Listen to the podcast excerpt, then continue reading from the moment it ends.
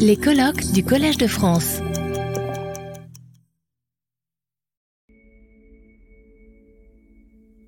Bon, nous a- alors on va, on a maintenant euh, une, une bonne demi-heure, éventuellement un peu plus, euh, euh, si besoin est, pour euh, pour discuter euh, les interventions de cette matinée. Je vais, je veux bien euh, lancer la, la discussion, si vous le voulez bien, même si je sais que Patrick Boucheron a aussi en réserve quelques quelques questions. Euh, moi, je vais commencer par les questions gentilles. Euh, non, d'abord, je voudrais remercier hein, les, les- donc, euh, nos trois intervenants de la, de la matinée.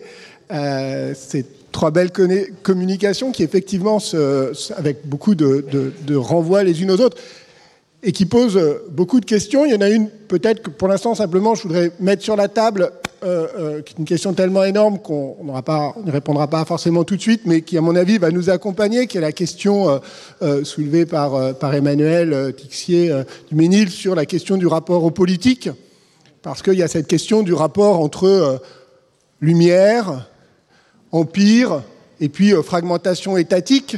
Hein, dans l'historiographie du XVIIIe siècle, on identifie, souvent on associe hein, les Lumières à la spécificité justement européenne hein, d'un moment post-impérial, euh, de euh, l'émergence des, des États-nations, et évidemment avec euh, le monde euh, euh, musulman, euh, en tout cas avec le monde euh, de cette époque, on a euh, une question là qui était à la fois impériale, l'importance ici d'un horizon impérial, mais aussi la fragmentation à partir du XIe siècle, et donc euh, peut-être qu'on retrouve quelque chose. Et donc il y a, je pense, quelque chose qui, euh, euh, euh, qui, qui- ça m'a amené euh, à, à réfléchir à cette question hein, du lien entre euh, structure étatique, dynamique euh, euh, étatique de centralisation impériale ou de fragmentation étatique dans euh, le rapport justement à, euh, aux lumières et à cette circulation du savoir. Donc voilà, c'est une question très, très large, mais je pense qu'on aura l'occasion d'y revenir.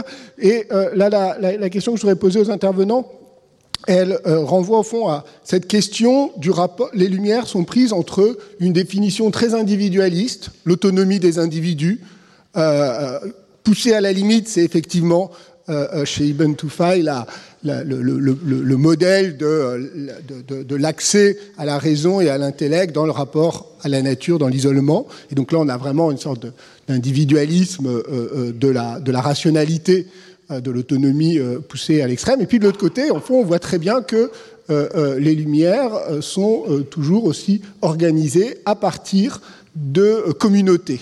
Hein, Et donc on n'est pas, les Lumières, c'est pas juste l'individu et sa rationalité, ce sont des euh, communautés à la fois culturelles, linguistiques, articulées à des traditions. Et alors, il y a une question qui est revenue à plusieurs reprises, et, et- et je vais, ce sera ma question, c'est euh, sur la manière dont euh, les Juifs modernes construisent effectivement ce rapport euh, à la fois à la tradition, au rationalisme juif médiéval, notamment à Maïmonide, et puis euh, on l'a vu au- au- à leur rôle de créateur euh, euh, d'un imaginaire, d'un mythe d'Al- d'Al-Andalus. Et euh, tous les deux, enfin tous les trois, vous avez insisté sur euh, le rôle d'une série euh, euh, d'auteurs qui sont en fait des auteurs allemands, notamment euh, euh, Grèce.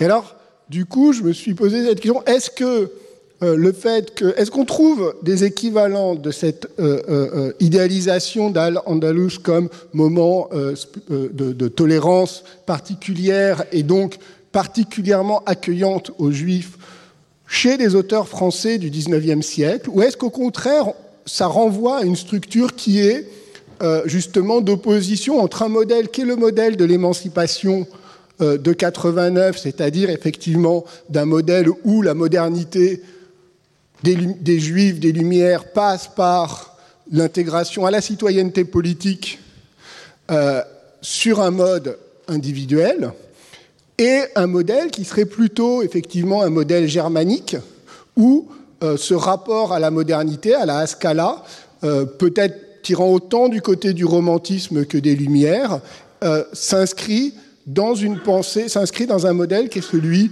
de, euh, euh, de communautés de tradi- linguistiques, religieuses, fondées sur la tradition, à l'intérieur d'un monde qui reste un monde quand même impérial.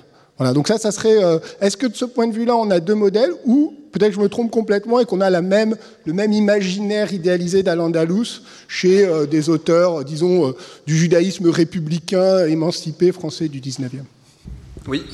Alors, euh, je, dois avouer euh, mon incompétence pour répondre à cette question. Euh, j'aurais tendance à penser, mais peut-être que je me trompe complètement, que il y a une, il y a une différence.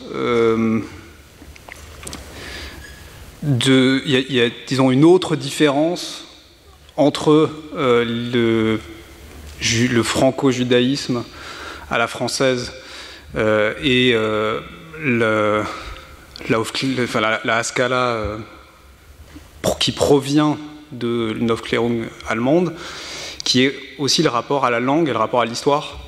c'est que les, les penseurs juifs modernes qui écrivent en France écrivent beaucoup en français et je pense qu'ils se sont moins intéressés en fait au Moyen Âge, aux sources médiévales, euh, dire, tous les auteurs dont j'ai parlé sont des auteurs soit d'Allemagne, soit d'Europe de, l'Est. Euh, il n'y a pas de français dans le lot. Et je ne crois pas que ce, type de réappropriation euh, du Moyen Âge ait été tellement, tellement important pour, pour les Juifs français.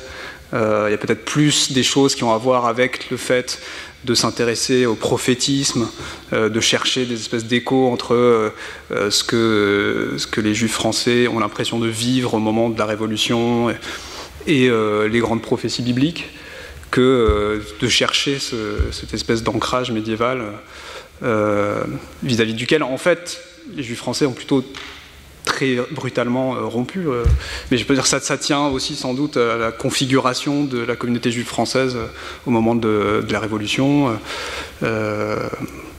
et enfin, j'aurais tendance à penser qu'il y a cette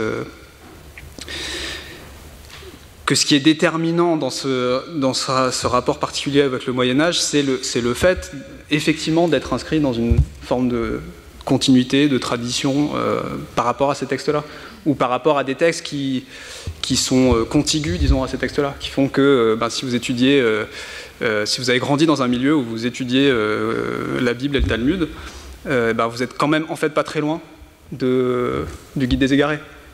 Vous avez pu étudier d'autres textes de Maïmonide qui comportent des parties philosophiques et qui sont des textes de Halacha, je pense au Mishneh Torah, sa codification halachique. Et c'est pas, pas très loin, quoi, le, corpus philosophique. Et, d'ailleurs, la principale victime de cette manière de voir euh, l'histoire, euh, c'est la notion même de renaissance. C'est assez frappant euh, à, à t'entendre. Ça n'a pas de place dans la pensée juive. Oui, alors je ne sais pas si ça n'a pas de place, mais en tout cas, ça n'a pas eu lieu. Ça, c'est. Voilà. Alors, Katz va plus loin que ça. Lui, il dit que c'est carrément. Euh, il est dans cette ligne selon laquelle euh, le christianisme, par son principe même, intègre la dimension de la sécularisation. la Renaissance, c'est finalement de ce point de vue-là euh, qu'une forme de, continuation naturelle. Alors que la stratégie juive, disons, pour continuer à exister, ça consiste à, précisément vivre dans, le monde du sacré, on pourrait dire. Et donc, si on, veut rentrer dans un monde sécularisé, ça se fait, euh, ça se fait sans transition. Euh, pour répondre très rapidement aux, questions d'Antoine Lilti, cette euh, glorification, on va dire, d'Al-Andalus commence dès les Lumières françaises, mais indirectement, c'est-à-dire que c'est la critique de la monarchie catholique espagnole qui se serait privée du progrès en expulsant les Juifs puis les Morisques. On retrouve cette version-là dans l'article Espagne de l'encyclopédie, qui est un véritable brûlot contre l'Espagne. Euh, qu'il y a indirectement une célébration de ce qui avait lieu avant, tant d'ailleurs dans l'Espagne chrétienne que dans l'Espagne euh, euh, musulmane, mais avant, avant le XIVe siècle. Donc c'est indirect. Au XIXe, il y a très très peu de choses en France, très très peu de choses. il y a en revanche une pensée importante formulée en français, mais par un Hollandais, qui est Reinhard Dozy, qui est le père des études andalouses, qui écrit dans les années 1860. Mais ce qui est important, c'est un descendant d'Huguenot français. Et donc pour lui, c'est important aussi de dire que euh, les souverains, quand ils sont éclairés, se fichent de la religion et que les Omeyyades ont été euh, précisément euh, des souverains qui ont donné une impulsion scientifique parce qu'ils se contrefichaient de la religion. Et donc c'est écrit en français, mais ce n'est pas véritablement un auteur français. Pour revenir à ton autre question sur les, conditions effectives de, l'impulsion politique, euh, il est évident qu'au Moyen Âge et surtout en ce début du Moyen Âge, euh, il faut quand même avoir une espèce d'amplitude territoriale en termes de domination pour pouvoir tomber à la fois sur les textes de la Perse, sur les textes de la Grèce, euh, pour pouvoir euh, les croiser, pour pouvoir les... ça, c'est la, première, la première condition objective. la seconde, c'est qu'il faut une impulsion véritablement de l'État pour payer des gens à faire ça. Et les, sur les, les diwans, les registres, on a parfois les mentions euh, très euh, concrètes euh, de ce que les gens étaient payés, hein, notamment à Cordoue. Alors, on n'a pas d'archives qui nous sont parvenues directement, ce sont toujours des consignations qu'on retrouve dans les chroniques, mais quand elles sont répétées au fil des textes, bon, ça donne aussi une certaine consistance et certains de ces, de ces intellectuels, entre guillemets, arrivaient juste après les vizirs hein, dans les listes des rétributions donc ce n'était pas du tout euh, anodin. Donc il faut euh, déjà des conditions territoriales, il faut la volonté de concurrencer véritablement euh, Rome. et il faut également une volonté politique et une puissance économique qui permet d'attirer quand même des gens qui partent de Bagdad ou d'ailleurs et qui vont venir s'installer en Al-Andalus, qui est quand même vraiment une terre très très éloignée. Et ce que tu dis, si ça je peux me permettre, est, peut-être généralisable, puisque au fond, on entendait, ce qui était quand même sans doute en sous conversation, euh, la référence dominante euh, dans ce que tu as dit, Léo Strauss, euh, c'est-à-dire la volonté de retourner le geste moderne. Et dès lors, moi, je m'interrogeais sur cette matinée, est-ce qu'on allait osciller entre, on va dire, la généalogie et l'archéologie. La généalogie, c'est facile, puisque effectivement, ces lignées euh, de penseurs vont s'inventer des, devanciers. L'archéologie, c'est plus euh, effectivement l'archéologie philosophique comme tu l'amènes, au fond. C'est d'une certaine manière euh, aussi naturel dans notre tradition de pensée. Mais là, ce que suggère Antoine, c'est peut-être au fond une sorte de grammaire comparée des expériences politiques qui rendent possible et pensable non seulement euh, effectivement l'émancipation et les quelques traits distinctifs qui nous font caractériser aujourd'hui euh, euh, les Lumières, mais l'opération historiographique, y compris à rebours, qui permettent de les, de les identifier. Et ça, effectivement, ça me paraît très éclairant hein, du point de vue de, oui, c'est ça, d'une grammaire comparée qui rend possible cette catégorie de lumière. Alors dans ce, dans ce débat très historique, Rick, entre historiens, euh, il, y a, euh, il y a tout de même peut-être euh, des, choses à repréciser sur la question de l'individualisme. Bon, Ibn Toffail, Emmanuel l'a très bien dit, le XIIe siècle, la deuxième partie du XIIe siècle, c'est tout de même une crispation pour l'Empire, une crispation épouvantable de la dynastie almohade qui euh, précisément chasse et est très rigoriste.